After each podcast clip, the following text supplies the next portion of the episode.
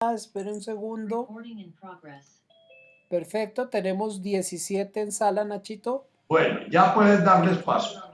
5, 4, 3, 2, 1, grabando. Buenas noches a todos en este nuevamente en esta fría noche de, de- de nuestra buena Bogotá. Eh, esta semana ha estado relativamente silencioso el grupo.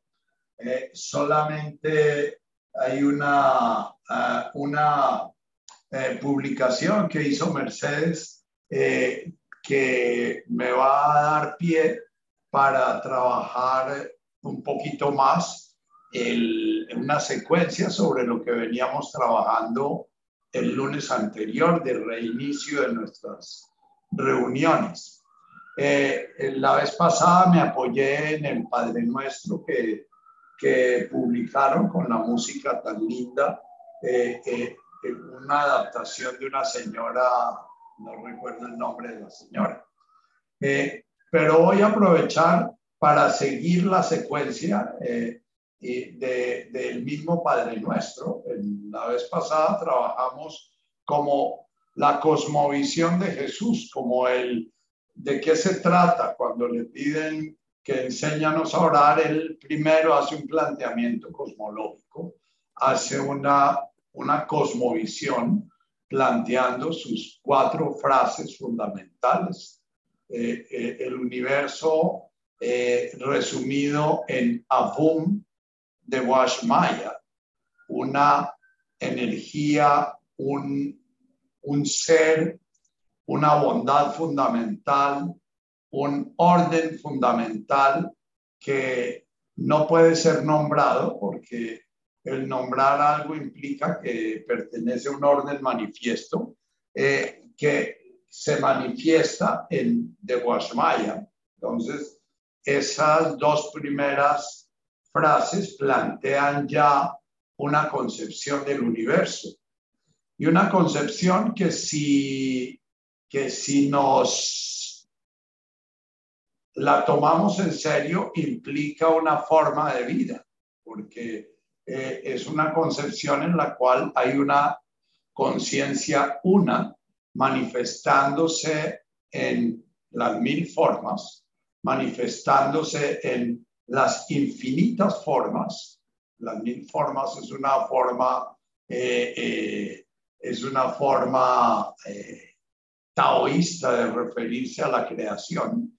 Eh, las formas son infinitas, desde las partículas atómicas hasta los núcleos, los átomos, las moléculas, las células, eh, etcétera, en ese orden de manifestación.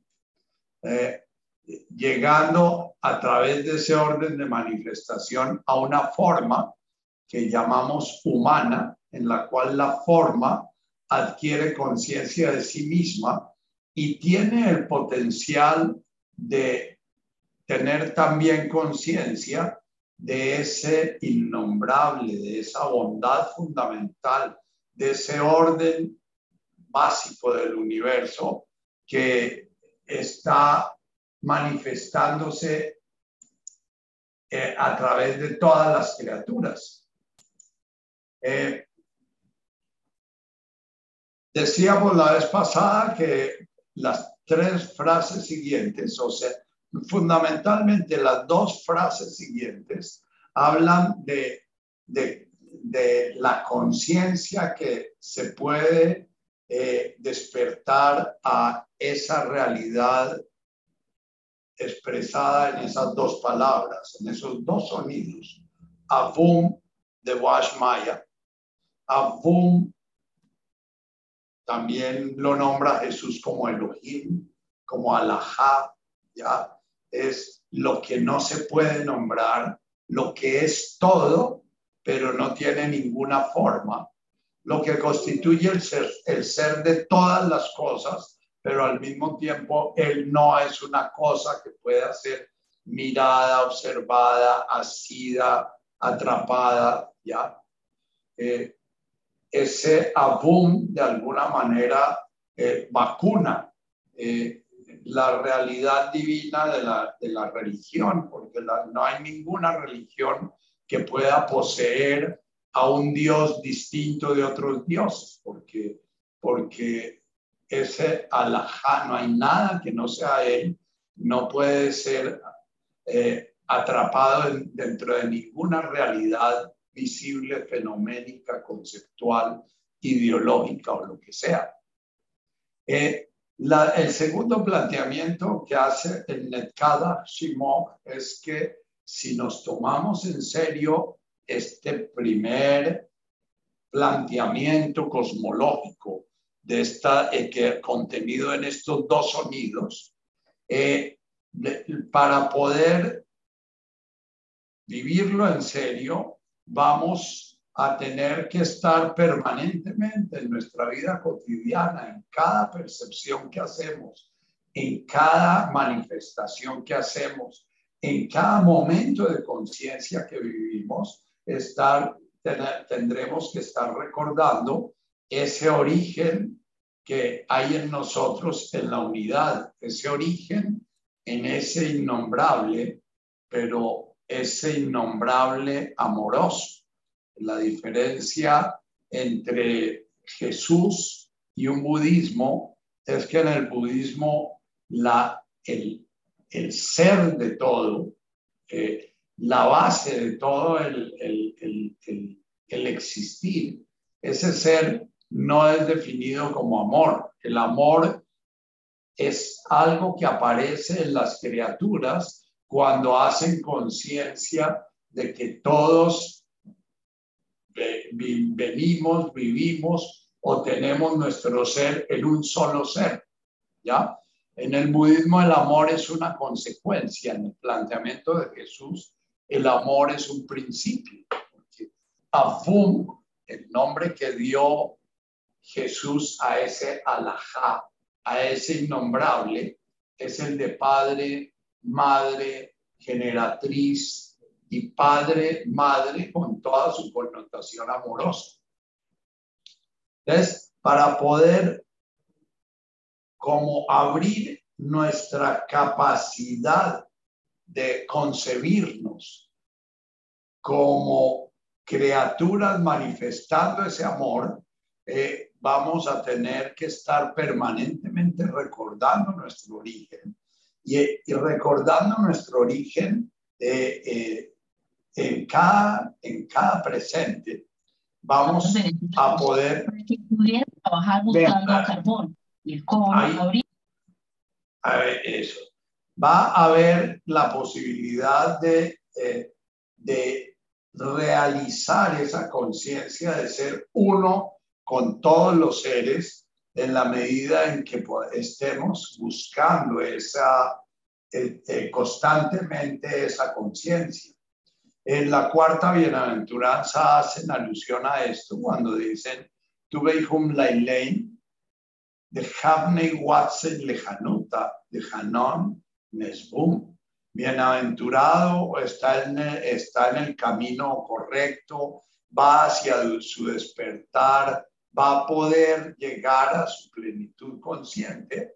Aquel que tiene hambre y sed de lejanuta, el Hanuta puede ser justicia en un nivel de manifestación de nosotros, las criaturas, pero el Hanuta significa esa conciencia recta que va despertando a través de nuestro existir y que a nivel de las bienaventuranzas nos va a abrir a las tres bienaventuranzas del, reino que llamo yo, que es la bienaventuranza de la, de la compasión el amor, la bienaventuranza de la voluntad limpia, la voluntad ya recta, la voluntad que va a anunciar el tema del Padre Nuestro.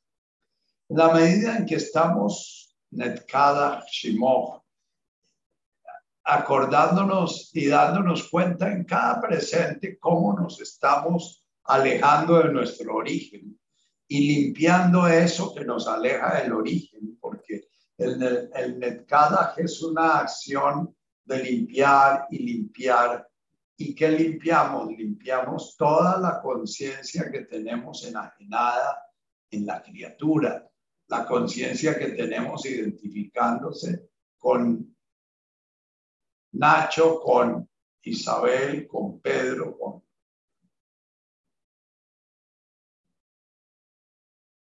Hablábamos de la paradoja de cómo es necesario primero crear una forma. Hablaba hoy con una persona que, eh, que, eh, que está padeciendo un proceso de cáncer y le explicaba cómo la conciencia de un ser humano separada de su conciencia una es una conciencia cancerosa.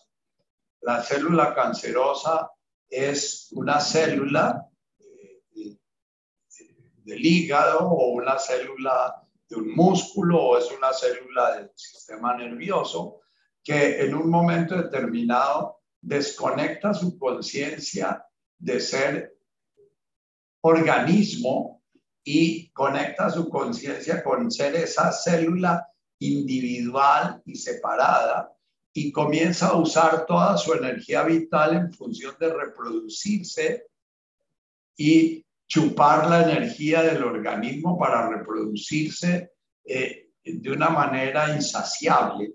Por eso el cáncer lo mata a uno, porque esa célula individual va reproduciéndose y reproduciéndose y robando energía del resto del organismo para multiplicarse ella desconectada completamente de su sentido de ser organístico.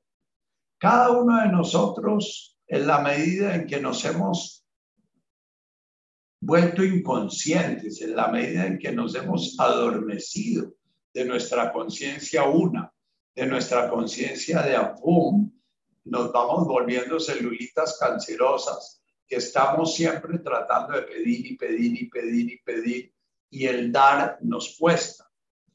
Parte de lo que propone eh, Jesús en su planteamiento es si estamos netkada, shimoch, shimoch es lo, lo uno, lo sagrado, lo amoroso, la esencia del universo.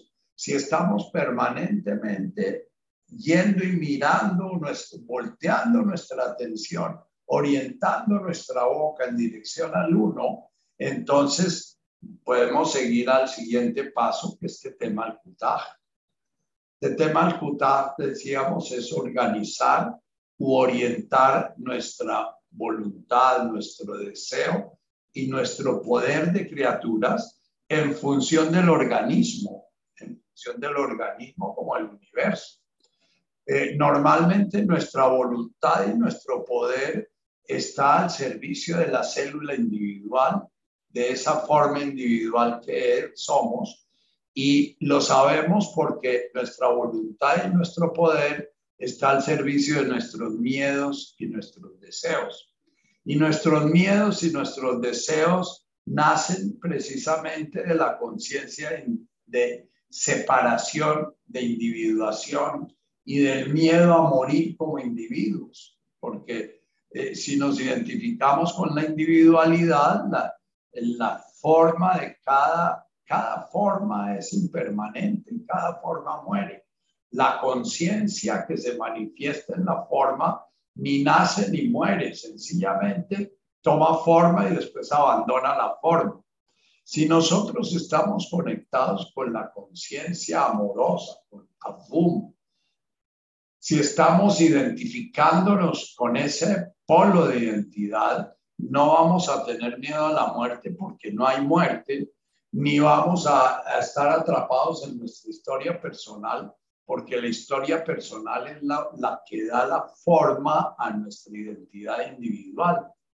Nuestra, eh, si estamos identificados con nuestra forma individual, vamos a, a vivir dolorosamente la vejez vamos a vivir dolorosamente eh, la enfermedad, vamos a vivir dolorosamente la pobreza, vamos a vivir dolorosamente todo lo que afecta a la forma. En la medida en que te tema el kutaj, nuestra voluntad, nuestro deseo, nuestro anhelo va perdiendo sus miedos y perdiendo sus deseos individuales y va entrando dentro de la corriente amorosa del universo. Vamos eh, eh, de alguna manera quitando la fuerza a, ese, eh, a esa inmadurez que es la que nos lleva a separarnos, a individuarnos, a diferenciarnos o a identificarnos con la diferencia. Y por último, decíamos que la conclusión de este paso, de estas dos grandes maneras de manejar nuestra mente y manejar nuestra voluntad, nuestra mente y nuestro corazón, ¿ya? Nos va a llevar a la conclusión grandota de Nehuey Sibianaj. Esto, Nehuey, lo que produce lo anterior, si realmente estamos de manera impecable, implacable, siguiendo ese camino, se va a dar Sibianaj, se va a dar la conciencia de integración y de unión. Dejo de identificarme con mi individualidad y paso a identificarme con el gran organismo del cual hago parte. Dejo de vivir en función de deme, deme, deme y voy a vivir en función de la entrega. Aikana. Aikana es un, puede traducirse como también o como y, como una conjunción copulativa, pero estos sonidos en arameo se refieren a algo que integra el ser, integra dos formas en un mismo ser. Aikana de Boashmaya Afbaraja, o sea, el de Boashmaya, toda la creación y esta forma individuada se vuelve en uno. Nehuei Sibianaja Aikana de Boashmaya Afbaraja. Les decía es como la sanación del pecado original, es como es la iluminación en otros términos, es el despertar en otros términos, cuando nuestra forma individual en la conciencia se integra al universo entero. Y eh, si oímos palabras de personas que han hecho este despertar, ellos no diferencian entre el afuera y el adentro, no diferencian entre el tú y el yo. Y hay comunidades que han vivido muy de cerca este tipo de conciencia y les hablaba como el, el, el, eh, el saludo en, en, en, los mayas es el lakesh a la yo soy tú y tú eres yo. O nos pasaron en uno de los compartires del grupo de meditación una, un videito muy lento sobre eh, Umbuktu o Tumbuktu, no recuerdo bien la palabra, y es que lo que es para ti es para mí, el dolor que tú tienes es mi mismo dolor y el gusto que tú tienes es mi mismo gusto. Y si yo hago algo con lo cual yo tengo un gusto, pero te causa a ti un dolor, el dolor tuyo elimina el gusto que yo, eh, que yo vivo en mí. O sea, el, dolor tuyo eh, eh, de alguna manera anula el gusto que yo estoy viviendo. Cuando vivimos formas muy individuadas, muy identificadas con la individualidad, aparece la conciencia de la guerra, de la envidia, etcétera, en, en las cuales el dolor tuyo me causa placer a mí. El dolor tuyo es causa de mi regocijo. Y entonces, si yo saco cinco en, en, en, en mi materia de, de, de matemáticas y todos sacan cinco, eso no me va a dar mucha alegría. Si yo saco cinco y los demás se rajan, mi alegría se multiplica. Es una, una forma muy tóxica como nosotros aprendimos a relacionarnos precisamente en función de alimentar la individualidad, alimentar la conciencia de separación, alimentar la competitividad.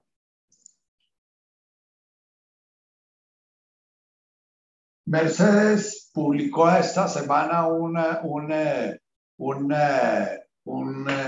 mensajito de, eh, muy bello que de, de un chamán eh, eh, que, que dice, todos lo han leído, luego no lo voy a repetir todo entero porque ustedes lo tienen en su chat. Si se, se le preguntó al chamán qué es el veneno y él respondió cualquier cosa más allá de lo que necesitamos es veneno. Puede ser poder, pereza, comida, ego, ambición, vanidad, miedo, ira o cualquier otra cosa. Esta es una forma que, que tiene este, esta persona a la cual le preguntan de hablar de lo que vamos a trabajar hoy en la segunda parte del Padre Nuestro.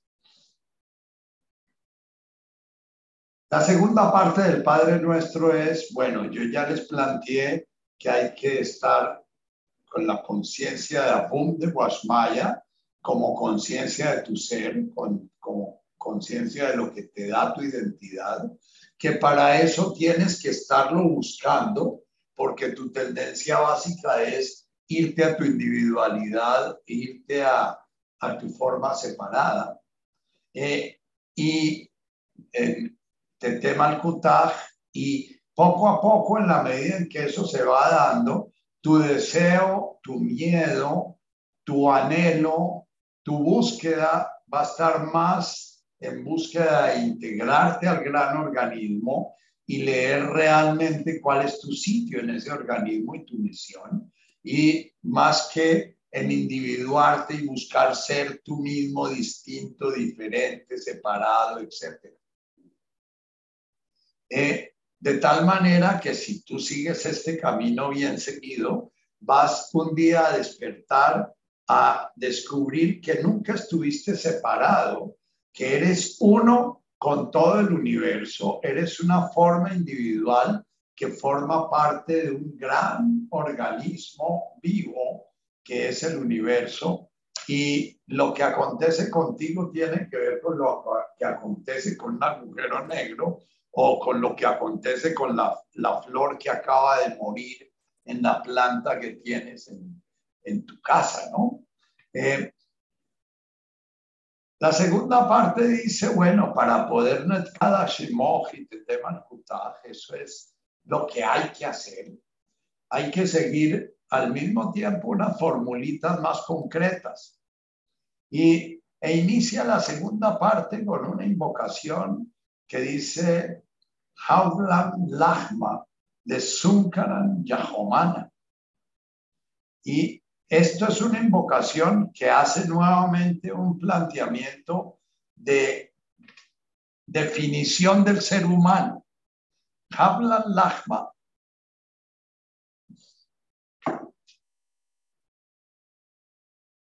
Habla de las dos polaridades del ser humano el ser humano es una criatura. Y una criatura que se manifiesta individualmente, se manifiesta separadamente, que tiene un poder como criatura separada, una forma como criatura separada, una, unos deseos como criatura separada eh, eh, y un una instinto de supervivencia en su forma, ¿ya? Y al mismo tiempo es la conciencia una, la conciencia alajá, la conciencia manifestándose en ella. En el Haunland, el arameo utiliza esa capacidad de referirse a dos significados al mismo tiempo. Por un lado es un, por favor, la criatura, por favor, llama a su unidad a su origen, a su fuente de energía, a su fuente de ser y dice, por favor, dame lo que necesito para despertar a la conciencia de ti. Hablan. Danos fue traducido a nuestros lenguajes latinos y a nuestros lenguajes griegos, ¿no? Eh, es una criatura que se refiere a un creador y le pide que le dé algo. Es propio de la criatura pedir y es propio de la criatura depender en, una etapa de formación. Es propio de la célula joven no cumplir su función, sino primero pedirle al organismo que dé lo que necesita para ella poder llegar a su madurez. Una célula epitelial se está formando permanentemente, pero mientras se forma, el organismo se hace cargo de ella y le da todo lo que necesita. Pero una vez formada, ella pasa a ser parte funcional del organismo, dándole al organismo lo que es su ser. Entonces, hablan, habla de las dos direcciones. La dirección de la célula pidiéndole a su origen, a su energía fundamental, a la bondad fundamental que, lo, que le dé la oportunidad de hacer el camino que vino a hacer, que es precisamente el encarnar la conciencia una y una vez encarnada la conciencia uno en una forma individuada, en una forma diferente y distinta, poder alabar, poder reconocer la conciencia una encarnada en ella y poder reconocerse creador y criatura, estarse amando al amado, Sat Chitananda, que nombro tanto, ¿no? El, el, el amor amando al amado en la criatura, en la criatura consciente de su ser divino y de, la encarnación de la, de la divinidad en ella. Entonces, hablan es ese llamado y cada vez que ustedes están nombrando solo, dejando que suenen estos sonidos en su oración, hablan, va a haber una criatura que pide al Creador. Y es la oración que aprendimos a hacer todos nosotros desde pequeños. Aprendimos a como niños pedirle a Padre, Padre nuestro, eh, ya el Dios eh, que nos enseñaron era un Dios separado de nosotros, un Dios distinto, justo, poderoso, principio y fin de todas las cosas, etcétera, ¿ya? Entonces, le pedimos a ese origen divino, a ese Padre, que nos dé Hablan Lahma. Lahma en arameo es tanto el alimento del cuerpo como el alimento del alma. Ellos no tenían una visión separada del cuerpo y de la mente. Ellos no tenían una visión del ser humano constituido por cuerpo y alma, o por cuerpo y mente, eh, o por algo denso y algo sutil, sino para ellos el ser humano era un universo que era tanto sutil como denso. Entonces, Lahma fue traducido como danos el pan. Y en nuestra oración cotidiana, la que aprendimos, sentimos que estamos pidiendo que nos dé la salud y que nos dé dinero y que nos dé la casa que necesitamos y que nos dé lo que necesitamos para sobrevivir como criaturas. Y dentro de nuestra forma de religión, Dios pasaba a ser una persona que si estábamos con Él, nos iba a dar carro, casa y beca, techo, lecho y mesa. Y, y sabíamos que la reforma de Calvino precisamente plantea que en esta tierra a los que Dios bendice es a los que tienen dinero y a los que Dios no quiere es a los que están pobres. Por eso el Estado americano se fundó sobre el In God We Trust, que en Dios nosotros confiamos y eso es el, lo que marca cada dólar, ¿no? Eh, esta visión materialista de la religión eh, nos marcó muy profundamente y entonces nosotros tendemos a creer que el orar es pedir algo que nos falta como criaturas. Eh, orar es recordar abunde wasmaya net cada te teman kutah y kana de wasmaya baraja. Eso es estarnos recordando una y otra vez, una y otra vez que el sentido de nuestro existir es ese, ¿ya? Y En la segunda parte ya Jesús nos habla de que tenemos que pedir, pero al mismo tiempo tenemos que poner nuestro poder, nuestra voluntad, nuestro conocimiento, nuestra sabiduría al servicio de, de Zuncanan, de lo que es necesario en la jornada que estamos haciendo. Haulan Lahma, Lahma es la sabiduría, el poder, el alimento, la, los recursos, la vitalidad que se necesita para hacer este camino. De Zuncanan. De Zuncanan es como en la, en la medida justa, pero justo en arameo no tiene mucho que ver con nuestra justicia social ni nuestra justicia de todos somos iguales, ni nuestro. Justo se refiere a lo que se necesita, cómo tenemos que calibrarnos para poder Netkala Shimov, cómo tenemos que estar muy atentos para poder tener ¿ya? Eh, para poder realizarlos en el Nehuesidianah, Aikana de Boashmaya, todo el universo, Afbaraj, esta carne, esta forma concreta. La forma como eh, en, arameo se dice cuerpo es cadáver, es una palabra que significa cadáver. Para referirse al ser vivo, lo, lo refieren como tierra, como el aj, araj, ¿ya? Entonces, el Haulan Lahma de Sunkanan Yahomana hace referencia a nuestra condición de criaturas manifiestas dentro de un universo que se manifiesta en la forma física, se manifiesta en la forma energética, se manifiesta en la luz, se manifiesta en el sonido, se manifiesta en un pensamiento, se manifiesta en una estrella que explota, que estalla, se manifiesta en un mundo que se desintegra, se manifiesta en un volcán, ¿ya? Entonces, Hablan Lahma de Sunkan al Yahomana es un primer llamado de esté alerta a ver en qué está invirtiendo su energía vital y esté alerta a ver lo que le está llegando, en qué forma se le está dando para hacer su despertar.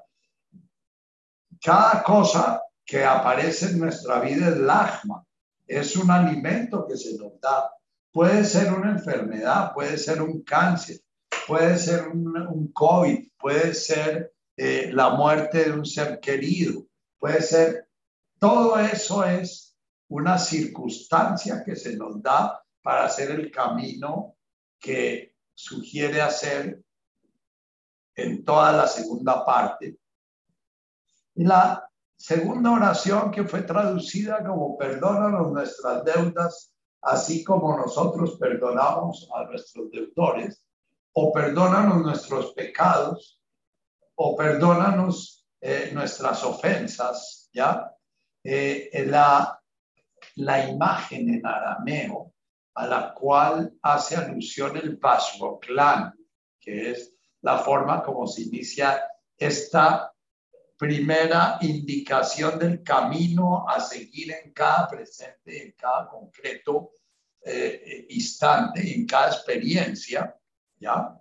Es la imagen de tomar un tejido y deshacerlo, la imagen de tomar un nudo y deshacer ese nudo, la imagen de coger algo que está fundido y, y, y, y soltarlo es la imagen de desenajenar algo. Dentro de la cultura hebrea era muy, muy importante el estar recordando que lo que se tejía se destejía. Entonces ellos tenían eh, el, jubileo, que eh, había un jubileo a los siete años, un jubileo a los, a, los, a los 70 años, al jubileo de los 70 años era en el Levítico, lo describen tan radical que ya en la época de Jesús nadie lo cumplía. Es que cada 70 años todas las propiedades se cambiaban de, dueño. Todo lo que uno lo que se había, había hecho una familia durante 70 años se deshacía, todos los contratos de posesión y todo se deshacía. El jubileo que había en la época de Jesús era un jubileo en el cual a los siete años se perdonaban todas las deudas. O sea, cada siete años había un perdón de todas las deudas. A esa imagen es la que hace referencia el Basuclán, el soltar los vínculos que nos atan. Vínculos tan fuertes como puede ser el vínculo materno, el vínculo paterno, el vínculo matrimonial, como puede ser el vínculo filial. Ya cuando Jesús dice, ¿quién es mi madre y mis hermanos? Está hablando de un soltar un vínculo de esos, ¿no? Bajoclan, entonces, va a ser una forma de llevar nuestra conciencia a estar dando cuenta cada presente cómo estamos haciendo nuditos. Nuestro ego es un hilandero, es un hilandero que construye un tejido. Y ese tejido se llama el yo. Y desde que comenzó a funcionar el ego, él ha ido haciendo ese tejido y ese tejido lo llamamos la personalidad, lo llamamos el yo, con ese tejido nos identificamos, es nuestra historia personal, hace parte de ese tejido nuestro apellido, nuestro nombre, nuestra patria, nuestro equipo favorito, hace parte de ese tejido nuestras relaciones, nuestro club, si lo tenemos, hace parte de ese tejido nuestro partido político, hace parte de ese tejido lo que creemos, lo que pensamos, nuestras creencias, ¿ya? Con todo eso vamos haciendo una maraña que es un tejido con el cual nos identificamos. Entonces, a mí me preguntan, ¿usted quién es? Si respondo desde el ego eh, eh, educado, yo voy a decir, yo soy Ignacio Vergara Carulla, eh, colombiano, tengo tal edad, médico, estudié tal cosa antes y después estudié medicina y, soy psiquiatra y soy padre de tres hijos y soy abuelo de tres nietos. Eh, fíjense cómo es un tejido que se va generando una urdimbre primero, que son las vivencias que tuvimos en la infancia, entre los ocho meses de vida y los siete años, y sobre esa urdimbre vamos eh, eh, tejiendo después la trama, que es la que va dando la tela. Si en la urdimbre tenemos una falla, eh, porque se reventaron unos hilos en la urdimbre, eso los psicólogos y los psiquiatras lo llamamos la herida original. Entonces ese pedazo que quedó ahí roto, lo más probable es que en la trama presente se va, se va a ver como patología o se va a ver como como, como problemas personales, etc. Lo que Jesús nos pide no es estar remendando la urdimbre, que es lo que tratamos de hacer los psiquiatras, porque en nuestra cosmovisión el ser humano es una unidad en sí que debe estar lo mejor armadita posible y que debe estar lo más funcional posible para que funcione como individuo separado nuestra meta social y nuestra meta cultural es la autonomía. Y la autonomía es la capacidad de no depender emocionalmente, no depender socialmente, no depender económicamente, no depender eh, eh, sexualmente, no depender, qué sé, qué sé yo. La, la meta última del ser humano es ser una mónada independiente que no necesita de nadie. Eh, sobra decir que nunca se realiza esa, esa utopía, ya que somos parte de un organismo y, y Robinson Crusoe tiene que inventarse a un viernes para poder buscar sentido a su existencia en esa isla, ¿no? Porque si no, no tendría sentido su existencia. Eh, Clan lo que pide Jesús es algo completamente paradojal. Es, nos hemos pasado la vida tejiendo la, la urdimbre primero y después la trama, ¿ya? estudiamos una carrera, eh, qué sé yo. Eh, estamos buscando permanentemente el reconocimiento, es bueno, esta, esta puntada quedó bien hecha, esta quedó mal hecha, eh, y etcétera. Y lo que nos pide Jesús es que soltemos la trama, soltemos la urdimbre y permitamos que el tejido se deshaga. Vasfoclán, Cauben, Vasfoclán, Huactajein. Eh, en, la, en el Padre Nuestro que nos enviaron y que colgaron en, en el grupo la vez pasada, dice Vasfoclán, Cauben y no nombra la palabra Huactajein.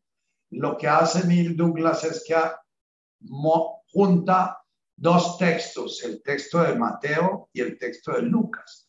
En Lucas habla de Huactajein y en Mateo habla de Cauben, de, de, de, de Cauben.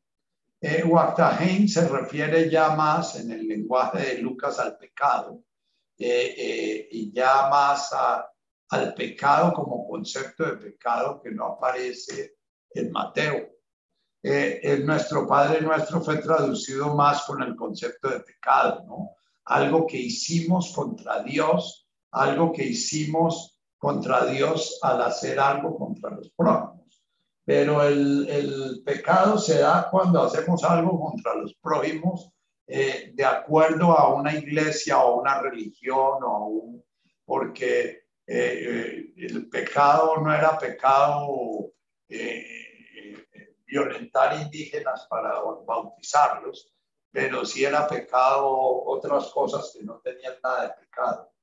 ¿Qué es lo que es? Yo le cambio el nombre a pecado, el guatajín, por pegado. Pegado es algo que vivimos y se nos queda pegado. Entonces, si yo en una declaración de renta hice una trampita, eh, eh, eh, entonces en la meditación me aparece el miedo a que me cojan en, la dian y entonces después estoy en otra circunstancia y eso se me queda pegado. Hay pegados fuertísimos que son culturalmente muy valiosos y muy reconocidos como el enamoramiento. Cuando nos enamoramos, ah, hay una circunstancia muy paradójica, porque el enamoramiento es como una manifestación de ese origen, ese ser que nos une a todos, pero es una manifestación que la criatura la utiliza para afirmarse como diferente y distinta frente a otra. La esencia del enamoramiento es sentir que yo te amo a ti porque te siento y te vivo como distinta de las demás mujeres si yo te dijera que te amo porque eres igual a todas las mujeres, eres extraordinaria, ordinaria, eso no, no, no sería una declaración de amor, sino lo opuesto. Eh, la paradoja del enamoramiento y del amor humano es una paradoja eh, insondable, es una paradoja que pone la mente a darse cuenta que, que lo único que puede hacer es entregarse, ¿no? Porque en el enamoramiento vivimos realmente la conciencia amorosa, pero vivimos la conciencia amorosa no frente a la unidad del universo, sino frente a la diversidad del universo.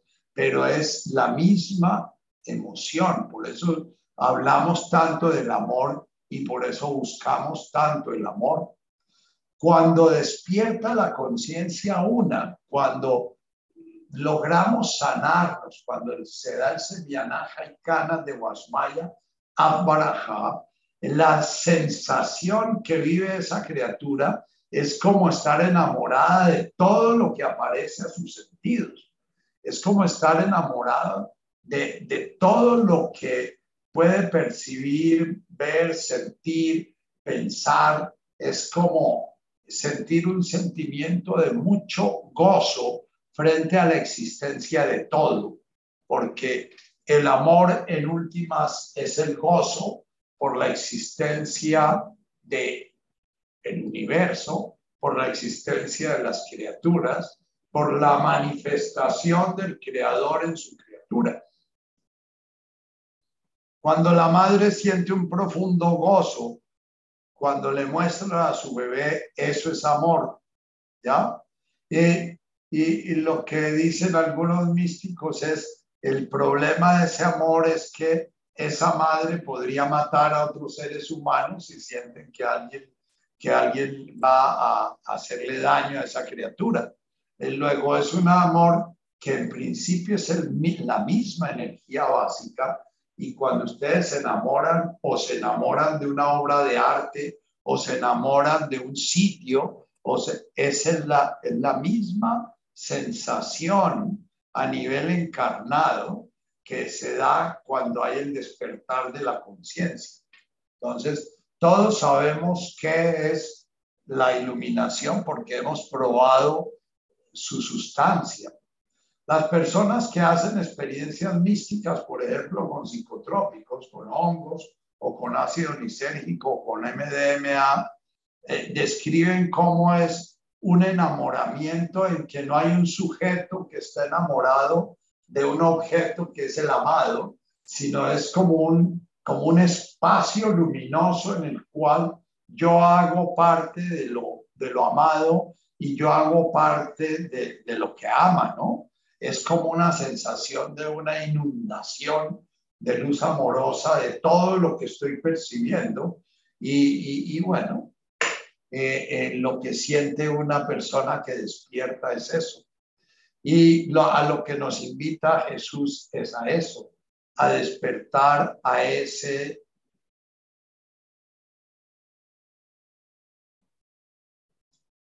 lo llama él el Malkutaj Nehue, Sibianaja y Cana, de, dice, de Washma, eh, eh, dice la primera bienaventuranza, tuve hijum de Masca mi Baru, Dilhoni Malkutaj Dashmaya. Eh, eh, el que está centrado en su respiración va poco a poco, Dilhoni, despertando a Malkutaj Dashmaya. Y Malkutaj Dashmaya es precisamente ese gozo profundo por la existencia del universo, incluyéndome a mí como una criatura más de ese universo, no como yo contemplador de un universo que es diferente de mí, distinto de mí. El narcisismo, que es lo que se nos ha quedado pegado en la infancia, es la necesidad de estar siendo reconocido por mi madre y reconocido de una manera especial. Entonces, Vashvoklan Kauben, eh, es todo lo que yo hago, tengo, construyo para sentirme diferente, distinto, importante, más malo que, más bueno que, más víctima que, más victimario que, más algo. Entonces, cada vez que pronuncien ustedes este sonido, Bashoklan Kauben, estén invocando el Lahma de estarse dando cuenta de cómo cada pensamiento, cada deseo, cada miedo, cada motivación tiene que estar siendo analizada de dónde viene. ¿Viene de la conciencia una o viene de la necesidad de diferenciarme? de ser distinto, de inmortalizarme como criatura. No inmortalizarme porque yo ya soy inmortal, no tengo que inmortalizarme para nada. Eh, ya mi esencia es inmortal, es una esencia que está habitando formas mortales con ciertos periodos para vivir unas experiencias específicas. Entonces, Vasboclan cuando yo oro esta oración, en eh, lo que hago es siempre imaginarme soltando todo mi cuerpo, relajando todo mi cuerpo, soltando completamente las contracciones, porque cada contracción hace parte de mi identidad. En bioenergética, Alexander Lowen decía que nuestra estructura de personalidad está en el cuerpo. Cada cosa que hemos anudado, que hemos vuelto rígida en nuestro interior, cada cosa que hemos eh, con la cual nos hemos identificado de forma rígida está representada en nuestro cuerpo en una tensión determinada, ¿ya?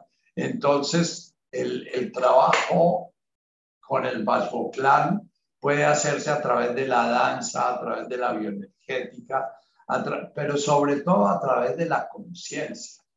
Cada vez que estoy viviendo algo, darme cuenta si estoy tenso. Y si estoy tenso es por un deseo, si estoy tenso es por un miedo, y si estoy tenso por un deseo, que busco a través de ese deseo? Y si estoy tenso por un miedo, ¿a qué le temo a través de ese temor? Porque siempre hay un temor, es sobre la criatura. Sobre la conciencia no hay ningún tipo de temor. Eh, casi es una invocación que podría llevarnos al despertar por sí sola. Yo les decía la vez pasada que si ustedes se quedan en Abum de Guasmaya nomás y Abum de Guasmaya y hacen de su vida una permanente presencia de esa invocación, ya con eso es posible que despierten.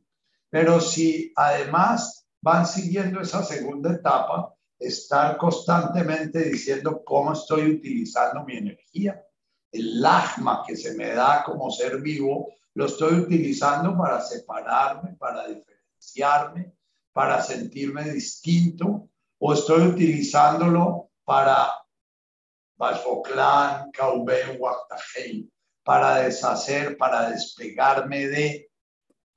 Ahora, despegarse no es pelear con. Eh, la mente es obsesiva, compulsiva. Entonces la mente cada vez que hay algo que la amenaza, ella se obsesiona con eso. Entonces, si estamos enamorados y, y, nos sentimos amenazados con el abandono, entonces nuestra mente anda ahí obsesionada con los celos. En la oración que nos manda, eh, eh, o la reflexión que nos manda Mercedes del chamán, habla precisamente de todos esos eh, miedos, esos deseos que son alimentados por las emociones que llaman los budistas kármicas. Voy a hacer una, una lectura muy por encima de, de esos caubenes y de esos guatajenes. Eh, ¿Qué es el veneno? Cualquier cosa más, más allá de lo que necesitamos es veneno. La codicia es una forma de querer uno aumentar su, su forma Puede ser poder, pereza, comida, ego, ambición, vanidad, miedo, ira o cualquier otra cosa. O sea, este chamán sencillamente menciona todas las emociones que nos llevan a sentirnos distintos en el veneno, porque menciona el miedo, que es el que acoge todas, ¿no? Y después pregunta, ¿y qué es el miedo? Y dice, no aceptar la incertidumbre. Si aceptamos la incertidumbre, se convierte en aventura. La incertidumbre. Cuando tú estás identificado con la forma, necesariamente tienes que estar en la incertidumbre, porque la forma es impermanente. La forma inspiras y después tienes que expirar y comes y después vuelves a tener hambre y después tienes que defecar. La, entonces, la, la, la forma es una aventura. Salprem la llama la aventura de la conciencia, la aventura de Dios. La forma nunca sabe hacia dónde va, la forma nunca sabe en qué momento va a desaparecer. Toda forma nace, se aparece y desaparece y esa es, esa es la esencia de la forma. La esencia de la forma es formarse y desaparecer. Entonces, la conciencia que está atrapada en la forma siempre vive temiendo lo incierto, pero lo incierto es lo más cierto, que es que es la muerte, ¿no? La muerte es absolutamente cierta y la mejor manera de defendernos de la incertidumbre es precisamente la aceptación de la muerte y de la impermanencia. Eh, en el, en el dice, no, no aceptarla, si aceptamos la incertidumbre, o sea, si aceptamos la muerte, aceptamos que todo pasa, aceptamos que si hoy me aman, posiblemente mañana ya no me van a amar, aceptamos que si hoy conseguí esto, posiblemente mañana no lo voy a, que si hoy logré esto, posiblemente mañana no lo voy a lograr. Es mucho más fácil vivir la incertidumbre a los 77 años que tengo yo que vivir la incertidumbre de los 34 o de los 24. ¿Por qué? Porque a los 24 hay la ilusión de que podemos controlar el entorno. A los 77 ya se nos ha ido yendo todo lo que considerábamos ganado en el mundo de la forma. Entonces ya la incertidumbre se va volviendo certidumbre. Tenemos la certidumbre de la incertidumbre, ¿no? Eh, otra forma de, diferenciarnos, de separarnos, es a través de la envidia. Cuando envidiamos, estamos siempre sintiendo que somos distintos del otro. Y la, propuesta que hace esta chamana o este chamán es eh, no aceptar lo bueno que disfruta el otro. Si yo soy, estoy identificado con mi conciencia integrada al otro y únicamente sé que la conciencia está encarnada en ti, lo mismo que está encarnada en mí. Cada vez que yo vea algo bello que está pasando contigo, voy a sentir el gozo de eso que está pasando contigo, ¿no? Si dice aquí, si abrazamos su bienaventuranza, se convierte en inspiración. Eh, si abrazamos el hecho de que la conciencia cada vez que en el mundo de la forma despierta, ese despertar alegra a toda la conciencia. La envidia va desapareciendo. Y si lo que envidiábamos era algo que no tiene sentido envidiar, eh, eh, la envidia se transforma en compasión, ¿no? Si yo envidio a, a los ecuatorianos que le ganaron a los colombianos el fútbol y, realmente profundizo un poquito en ese sentimiento, voy a sentir una profunda compasión, tanto con nosotros los que perdimos y sentimos que eso fue una pérdida, como con los que le ganaron y se, y se están sintiendo que es una ganancia, porque ellos van a perder en otro momento, ¿no? y, lo que yo viví no fue una pérdida realmente, ¿no? Eh, ¿Qué es la ira? No aceptar lo que está fuera de nuestro control. La ira es la ilusión, que la respuesta frente a la ilusión de que yo controlo y de que yo manejo el universo, que yo soy el centro del universo y que yo tengo algún tipo de control eh, eh, sobre ese, sobre ese universo, ¿no?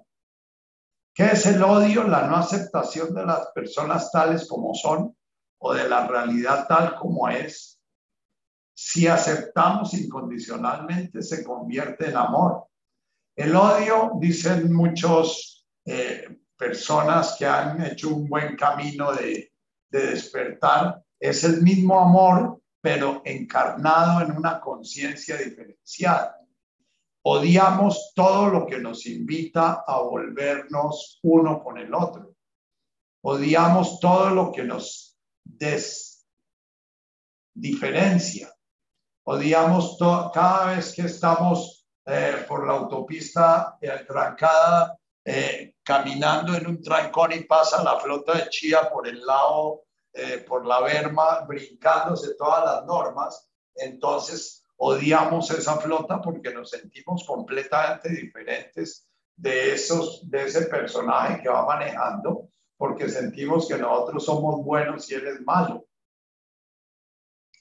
Los niveles de los cuales habla el budismo de la diferenciación los llama los agregados o los escandas. Eh, los escándalos son los que dan origen a las emociones kármicas, que son el orgullo y la soberbia, que es sentirnos superiores, distintos y diferentes de los demás y sentirnos que nuestra vida, la soberbia de nuestra vida es valiosa por la forma que tiene, por la forma en que se manifiesta. El estar atrapados en la importancia de la forma. Los celos y la envidia, que todos ustedes saben qué es. Eh, el reino humano, ellos llaman del reino humano, es el reino de la angustia, la zozobra, la ansiedad, eh, la incertidumbre. Sin embargo, para ellos, para el budismo, el reino humano es el único reino donde la conciencia puede despertar. Precisamente la angustia, la zozobra y el sufrimiento eh, eh, son los que nos llevan a la conciencia humana a decir esto no vale la pena seguirlo viviendo así. Eh, yo voy a más, más bien a, a, a, buscar otra forma de vivir. Entonces, eh, el, el, el, reino animal en el budismo tiene que ver con la culpa, el resentimiento, los deberes, los derechos, las obligaciones, los merecimientos, etc. Todo ese reino que se maneja en la política eh, y, todo ese reino que manejamos eh, eh, cuando nos volvemos fariseos, ¿no? Esto porque me sucede a mí, esto no debía sucederme a mí. Fíjense cómo detrás de cada emoción kármica hay un movimiento de la conciencia individual afirmándose diferente y distinta de los demás. El, el, el, reino de los pretas, que es el reino de la codicia, de la avaricia, es precisamente la identificación con lo que tenemos y, y, en lo que tenemos diferenciándonos de, de, los que no tienen. Nuestro tener es mío y no es del, del universo completo. Y por último, los reinos infernales, que son los reinos de la desconfianza, de la paranoia, de la, del, del odio por la vida, del, resentimiento por la vida, ¿no?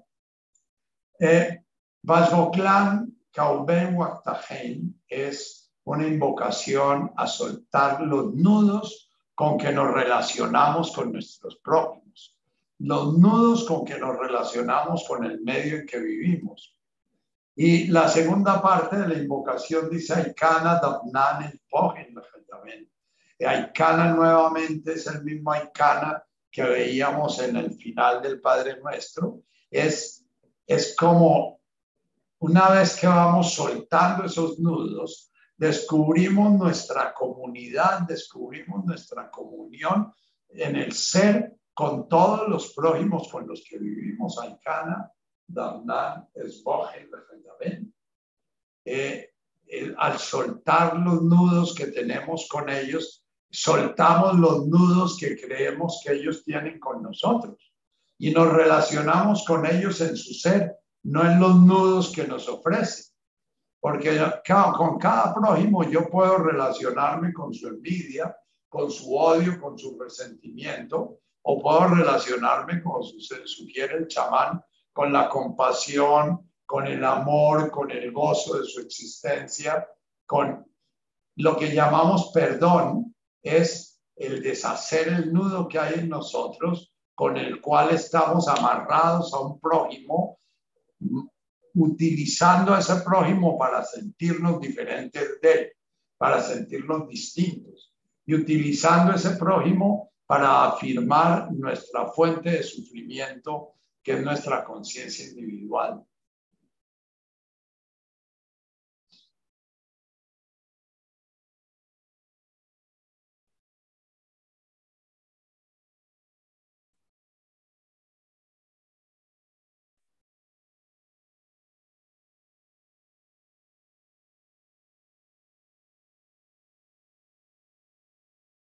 Bien.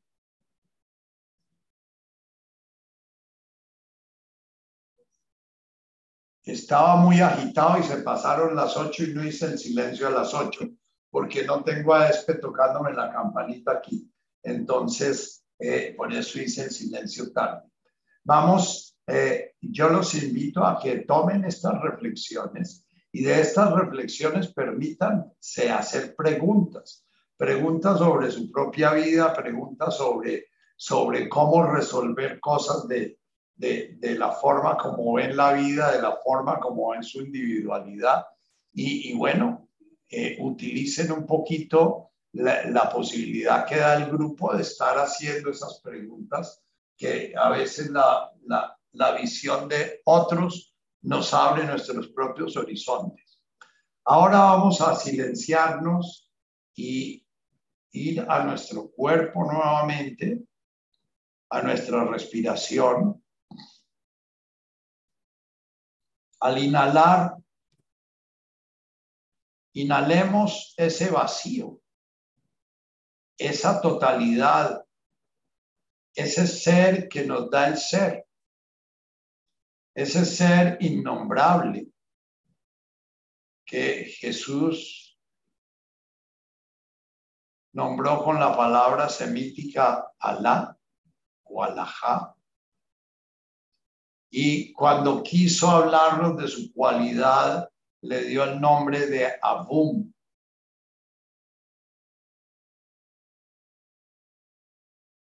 Inspira permitiéndote sentir ese sonido que significa todo y al mismo tiempo no señala a nada.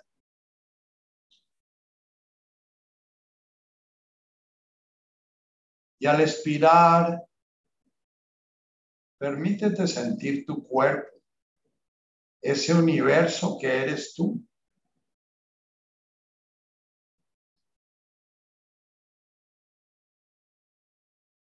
Puedes darle un nombre arameo que es Araj o.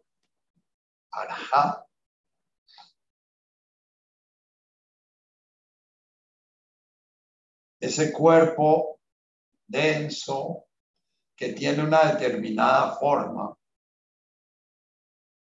Y en la inspiración vuelve a ese abum o ese alajá.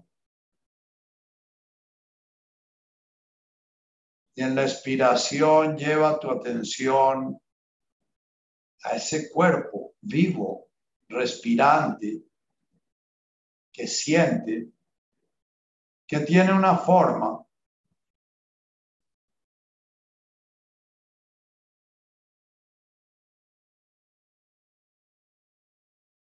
Y permítete contemplar lo primero que va apareciendo cuando llevas tu conciencia a tu cuerpo.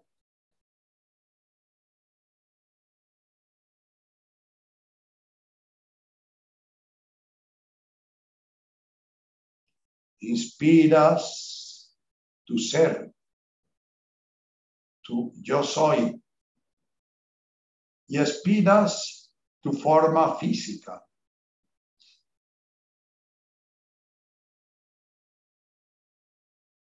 tus hormigueos, tus sensaciones, tus dolores, tus sensaciones agradables. Contempla la postura que tiene tu cuerpo, la movilidad. Inspira ese amor indefinido, que todo lo inunda, que todo lo ilumina. Y expira contemplando los millones de células que componen tu cuerpo, pero contempla esa coreografía en su infinita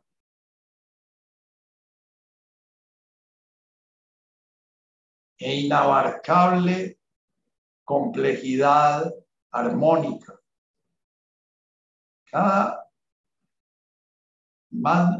hasta la más mínima fracción de tu cuerpo está conectada con esa conciencia de ese universo.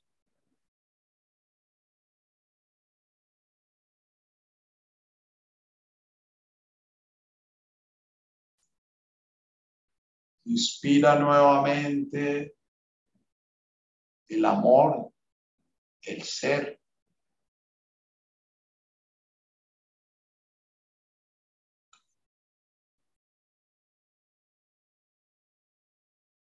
Y expira el orden que se da en ese universo de formas.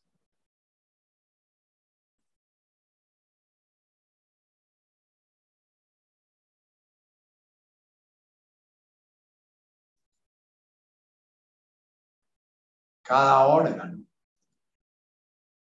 cada célula, cada átomo, cada parte del átomo ordenado de una forma maravillosa y sabia.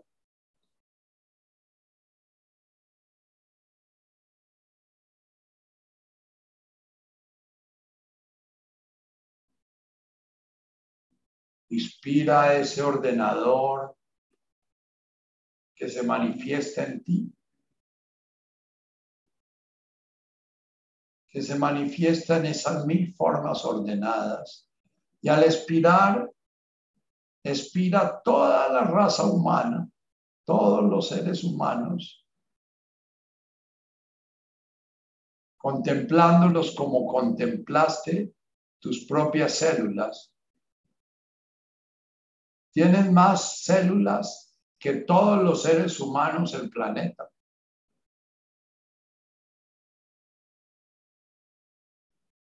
Hay mucho más de 7 mil millones de células en tu organismo y tú haces parte de un organismo que podemos llamar humano. Inspira ese ser y expira haciendo conciencia de tu humanidad.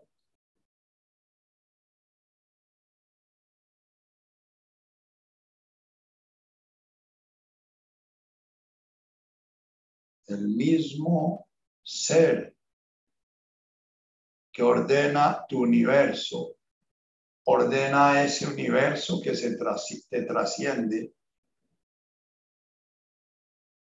de un tipo de criatura que llamamos humana.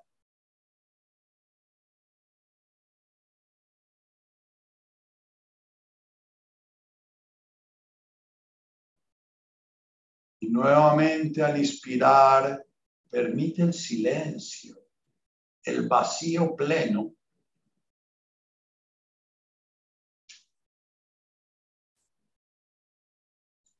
Y al expirar, abarca todas las criaturas vivas. Y siente la vida que palpita en cada una de ellas. En la pulga que te puede estar picando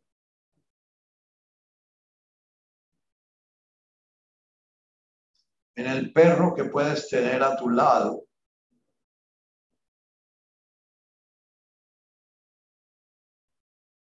En los animales que guardan en parques para no extinguirlos. En cada árbol, en cada célula viva,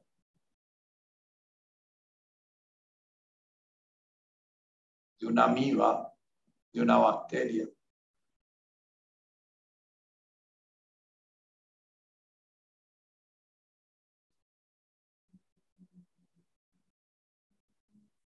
Siente esa comunidad del ser.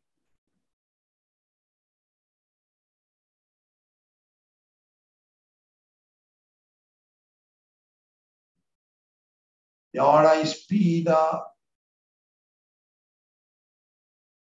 Y al expirar, siente el planeta que eres en sus elementos físicos, fuego, aire, agua, sus elementos vivos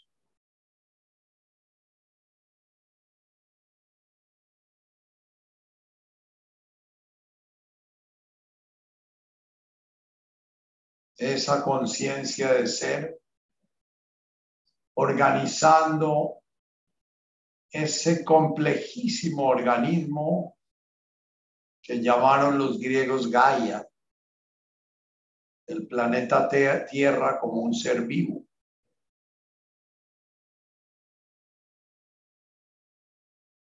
donde cada átomo, cada célula, cada molécula tiene su orden.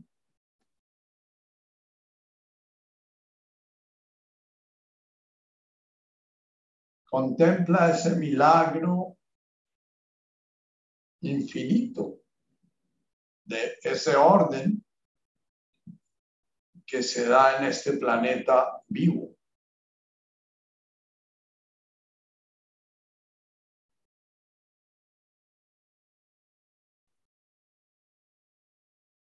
Inspira profundamente en, ese, en esa plenitud silenciosa.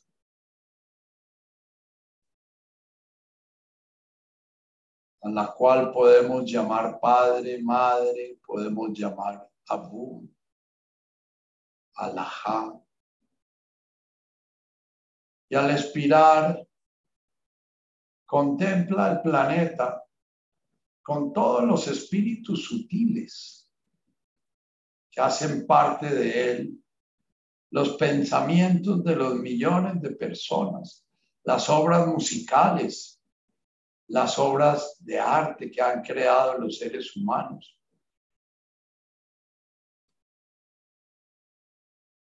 Si en tu cosmovisión están los ángeles, los arcángeles y los espíritus de los distintos elementos, permítete contemplarlos también incluidos en esos órdenes.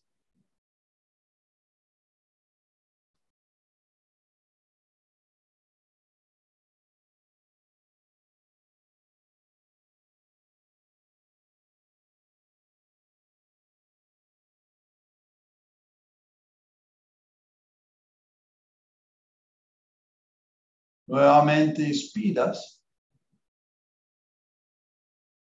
en ese infinito. Y al expirar, contemplas ese organismo que llamamos sistema solar.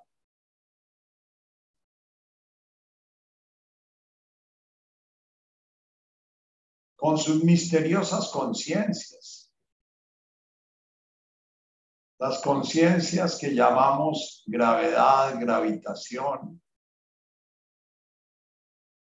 ese sol consumiéndose, dando la luz que necesitamos o de la cual somos parte nosotros como seres vivos.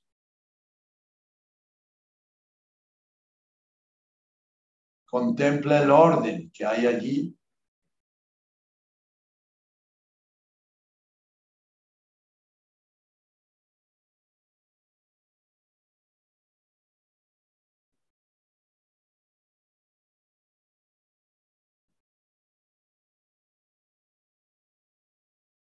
Y nuevamente en tu inspirar, déjate habitar de ese vacío amoroso. Déjate habitar de esa eterna sabiduría. Déjate habitar de ese lobo creador, logos creador, esa palabra creadora. Y en el expirar, contempla toda nuestra Vía Láctea, millones y millones de estrellas como el Sol, de sistemas solares, de misteriosos agujeros negros precedidos por el enorme agujero negro que le da el orden a toda la galaxia.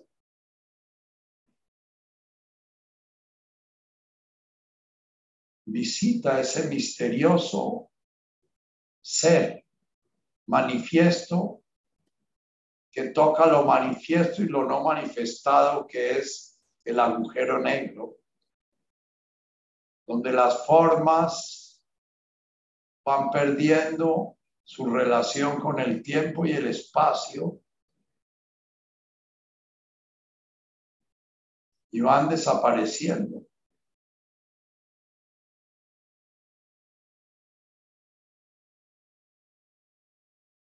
Es aún para nosotros un misterio y es el corazón de este organismo que llamamos Vía Láctea.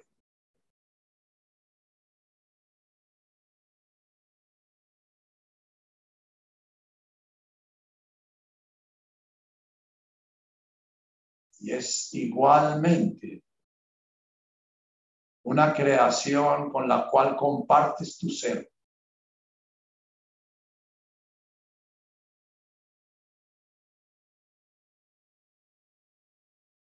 Tu mente va renunciando a abarcar esas inmensidades y esas complejidades. Sencillamente te entregas a la contemplación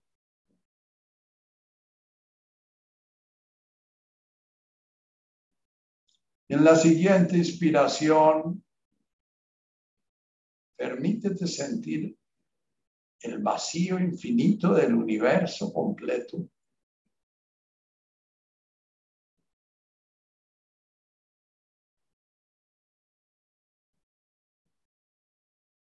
dando forma a los millones y millones incontables de galaxias compuestas por millones y millones de estrellas y millones de agujeros negros incontables que se pierden en el espacio y en el tiempo, que es donde está presa nuestra conciencia encarnada.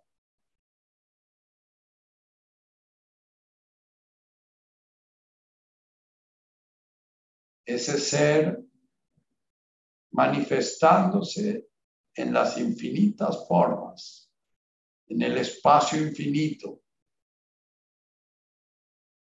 Creemos que nuestro tiempo es finito y lo calculamos como de 13 millones y medio de miles de millones de años de luz. Realmente no lo sabemos. No sabemos ni qué es el tiempo, ni qué es el espacio. Son manifestaciones de la divinidad en las cuales se recrea su amor, su armonía, su belleza, su sabiduría.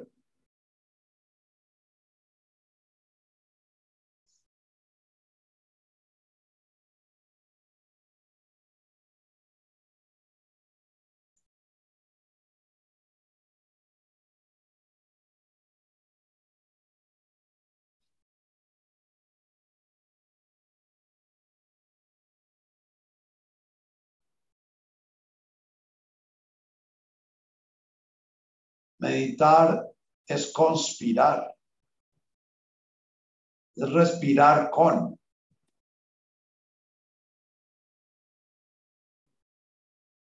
Alaha Ruja, dice la bienaventuranza de Neil Douglas, la primera. Ese amor es la respiración. Ese amor es el espíritu. Ese amor se manifiesta en cada respirar.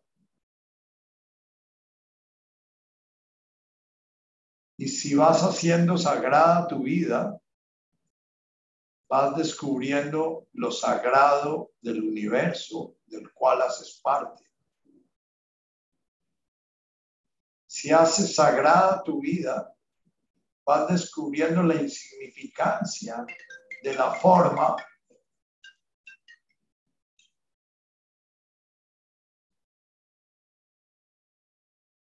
habita la conciencia una.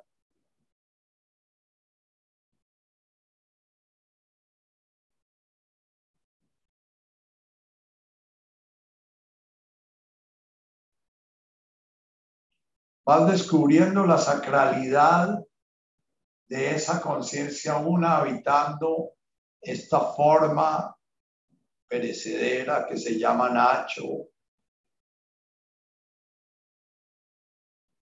Pedro o María, o Oneida.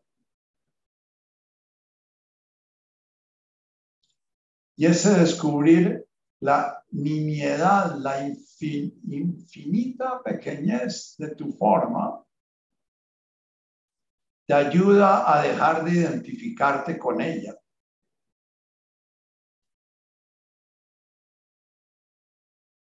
Y al mismo tiempo a dar gracias y alabar ese misterio de habitar esta forma que puede ser consciente de la inmensidad del amor que crea el universo.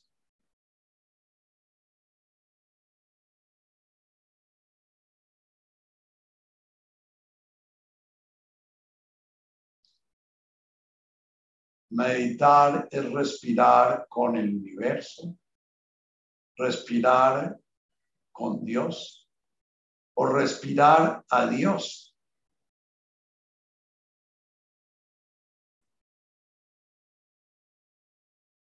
Decía el maestro Eckhart, Dios puede ver a través de nuestros ojos y puede respirar a través de nuestro respirar.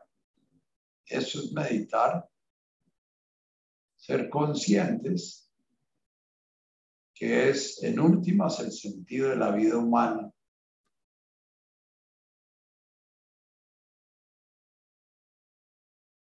Bien. Hoy nos despedimos.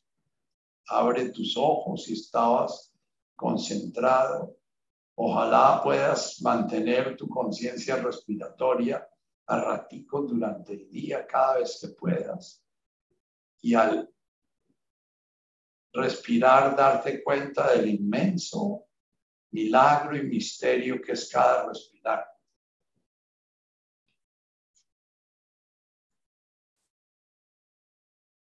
Bueno, ya podemos abrir los micrófonos para despedirnos. Gracias, Nacho. No, señora, mil gracias a ti, la Martica. Hasta luego. Gracias. Gracias, Dios. Buenas noches a todos. Buenas noches, ¿ah? Gracias. Buenas noches. Gracias Buenas noches, Nachito. Gracias, Nacho. Por el Gracias. compartir este ratico, ¿ah? Hasta luego. Buenas noches a todos. Buenas noches. Hasta luego. Gracias. Gracias a Luis Fernando que nos acompañó y nos ayudó en este espacio. Muchas Gracias, Luis Fernando.